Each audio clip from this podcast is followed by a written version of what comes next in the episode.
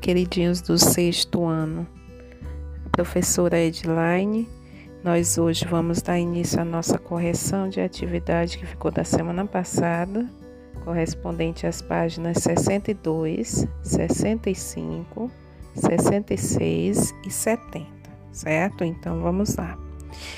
É, de posse do livro e do caderno com as respostas que vocês colocaram, vamos acompanhar a correção, tá bom? Então, na primeira questão da página 62, nós temos lá um quadro, e no quadro fala justamente sobre o povoamento da América, para que a gente possa completar este quadro. Então, temos lá a espécie do gênero Homo que teria povoado a América teria sido justamente a do Homo sapiens. As rotas mais prováveis, isso nós falamos, correspondem aí às rotas que fazem referência à vinda da Ásia por terra, atravessando aí o Estreito de Bering, e a vinda da Ásia navegando pelo Pacífico e atingindo o Alasca pelo litoral de Bering, tá certo? Então, aí teriam sido as rotas mais prováveis. Quando teria começado, segundo a teoria mais aceita, teria começado entre 20 mil e 15 mil anos atrás, e os sítios arqueológicos mais antigos. Né? Aí nós podemos citar alguns. Nós temos lá Monte Verde, do Chile, é, Los Todos, né, na Argentina. Aí nós temos também Lagoa Santa, no Brasil, tá bom? Segunda questão. Quais são os principais tipos de evidências arqueológicas que os pesquisadores têm examinado para elaborar hipóteses sobre o povoamento da América, né? Então, quais são aí os tipos de evidências, né? As fontes, né? os vestígios que eles conseguem ter acesso para poderem chegarem a essas hipóteses. Então, como nós falamos, as rotas são colocadas não como absolutas, mas como rotas prováveis, né? E justamente por conta dessa indefinição, assim, de data precisa, e aí a gente precisa verificar que ao longo do tempo, à medida que os arqueólogos vão chegando a novas fontes, é, vai sendo possível novas interpretações. Então, nós temos ossadas humanas e de animais, podem servir como evidência arqueológica, artefatos de pedra, pinturas e outras manifestações da arte rupestre, restos de fogueira e vestígios de alimentos e de moradias, certo? Página 65, certo? Vamos lá. Primeira questão. Elimine a expressão que não se encaixa no grupo e a substitua por outra que seja comum a ele. Então, observem que nessa temática nós estamos falando aí sobre o povoamento da América. Então, nós temos algumas palavrinhas, tem lá caça e coleta, nomandismo, artefatos de pedra, aí nós temos homo habilis e pinturas rupestres. Então, a expressão que a gente elimina é justamente homo habilis, certo? Por que, que a gente habilis? Homo habilis teria sido a espécie de, do gênero Homo que, segundo as pesquisas, desapareceu sem nunca ter saído do continente africano. E aí a gente poderia substituir por Homo sapiens, né, que foi a única espécie que atingiu a América e povoou todo o planeta. A segunda questão, ainda da página 65, cite duas mudanças na América decorrentes do fim da última era glacial uma no ambiente e outra na vida humana, né? Então, nós temos, em relação ao ambiente, a formação de vastas áreas florestais e a redução das savanas, né? Inclusive, a gente pode colocar que foi dessa fase que também é, alguns animais conseguiram se adaptar e outros foram desaparecendo, né? E com relação à vida humana, nós temos o desaparecimento de muitas fontes alimentares, né? Fome e o aumento da disputa por recursos naturais, certo? Vamos lá para a página 66, tá? Creio que até aqui a maioria conseguiu acertar, né? Então vamos lá. 66 nós temos aí as tiras abaixo, que fazem referência ao modo de vida dos primeiros habitantes da América. Então nós vamos responder as questões de número 1 e 2 baseadas justamente nessas tiras, né? Então temos lá, primeira tirinha. Nós temos uma imagem, temos algumas pessoas verificando uma imagem e alguém diz assim: possivelmente foi o primeiro protesto contra a caça de animais, né?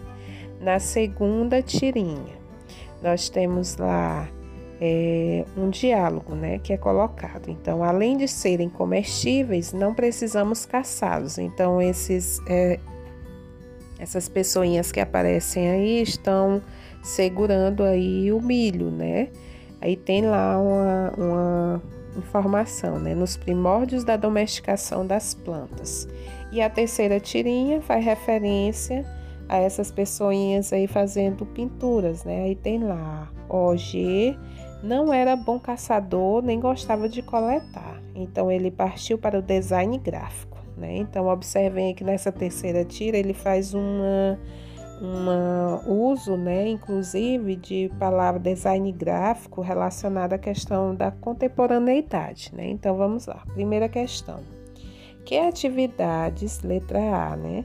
Que atividades ligadas à sobrevivência dos primitivos americanos são representadas nessas tiras? Então nós temos que atividades dá para identificar a caça, acertou Dá para identificar a coleta também, né? inclusive mostrando aí o, o milho, né? como a gente falou, e dá para identificar aí o início da domesticação das plantas, né? Então, essas seriam as atividades econômicas. É, letra B. Como a fala do personagem da terceira tira explica a criação das pinturas rupestres, né? Então observe. O personagem ele explica como se fosse algo de uma escolha pessoal, né? Como se fosse o resultado do talento artístico de algum indivíduo, né? Daquela pessoa que, que escolheu fazer aquilo, né? Então, é, é, a ideia de que aquela, aquele que estava pintando, ele tinha def, se definido individualmente dentro do grupo como aquele que sabia fazer aquela arte, né? Como algo que era resultado é, individual, tá certo? E a letra C que diz assim: pense e dê outra justificativa para a criação das pinturas rupestres, né? Então aqui vocês poderiam está relacionando que a pintura rupestre pode ser desenvolvida em algum momento onde eles buscavam a caça de animais, onde eles buscavam, né, desenvolver uma espécie de culto aos deuses, né, ou em algum momento onde eles tinham que ficar presos na caverna, né, assim, mais é, é, é resguardado né? E aí nós temos a, como um momento de descanso, tá certo? Então todas essas poderiam ser citadas aí na letra C. Segunda questão, nós temos lá, indique as afirmativas corretas sobre as tirinhas. E aí nós temos que as, as afirmativas corretas são a letra A, onde ele fala que a figura do homem segurando um cartaz na tirinha 1 está relacionada principalmente com a sociedade atual, né? Então, aí na letra A. E nós temos a letra D, onde ele diz que a tirinha 1 faz referência ao papel atual das pinturas rupestres como fonte de recursos para o turismo cultural e isso é, é visível, né? A gente vê que, que o, o, local onde existem essas pinturas rupestres e a preservação desses locais é justamente algo que possibilita esse turismo cultural, né? Justamente em busca de conhecer é, os vestígios né, dessa antiguidade. E a letra E, que nós temos que as três tirinhas representam uma visão do presente sobre alguns aspectos da vida humana na pré-história, né? Que nem nós colocamos, né? Ele usa inclusive um termo contemporâneo quando ele fala em design gráfico, mas está falando de um período que representa a, a fase que a gente associa como fase pré-histórica. A terceira questão da página 66, nós temos duas perguntinhas, né? É a letra A. Como e quando os primeiros humanos chegaram ao continente americano? Aí isso é uma questão ainda hoje discutida, né, polêmica. O que se sabe é que esse homem americano, ele não é um ser autóctone, né? Ele não é da região. No entanto, ele veio em meio a um processo de migração, mas não se sabe como especificamente ele chegou, né? Então nós temos algumas rotas prováveis que nós inclusive já citamos. É uma rota que se associa que emergiu no estreito de Berg entre 20 mil e 15 mil anos atrás, durante a última glaciação, outros que defendem um caminho terrestre ou com pequenas embarcações pelo Pacífico, né? E outra rota possível, né, que é defendida pela arqueóloga Nid Giddon, né, que afirma que houve uma migração direta da África em direção à América através do chamado Oceano Atlântico, né? Então essa seria a terceira questão, letra A. Letra B, o que sabemos sobre a vida dos primeiros americanos, né? Então nós temos é, o conhecimento que nós temos com relação à, à vida desses primeiros americanos é um conhecimento que ainda hoje é extremamente limitado, que à medida que as evidências arqueológicas vão surgindo, como a gente já citou, vai possibilitando novas hipóteses, né? E que a cada hipótese vai gerando um processo de revisão, de reformulação, de datas, de evidências, de rotas, tá certo? Mas nós podemos definir que no continente americano, é, esses primeiros habitantes viviam em grupos, né? Eles praticavam a caça, a coleta, a pesca, eles é, mudavam constantemente aí numa situação de nômade, né? Eles também é, definem que eles utilizavam rochas, ossos, madeiras, fibras vegetais e peles na confecção de abrigos, de vestimentas e também de instrumentos de trabalho, certo, gente? E agora nós temos a página 70, né? As duas questõezinhas que temos aí. Então temos lá Sobre o crânio de Luzia, responda as questões. Letra A. Onde e quando ele foi encontrado? Então, em um sítio arqueológico na região de Lagoa Santa, em Minas Gerais, no século XX, né? Letra B. Como foi possível determinar a idade aproximada da primeira brasileira? Então, observem, nós temos diferentes técnicas que são utilizadas para poder identificar a questão da datação de algum fóssil, né, de algum vestígio que é encontrado justamente dentro desse contexto mais antigo. Então, o que foi utilizado para identificar a luzia foi justamente a técnica do carbono 14. É, a quantidade de carbono radioativo presente nos organismos ela diminui após a morte em um ritmo constante.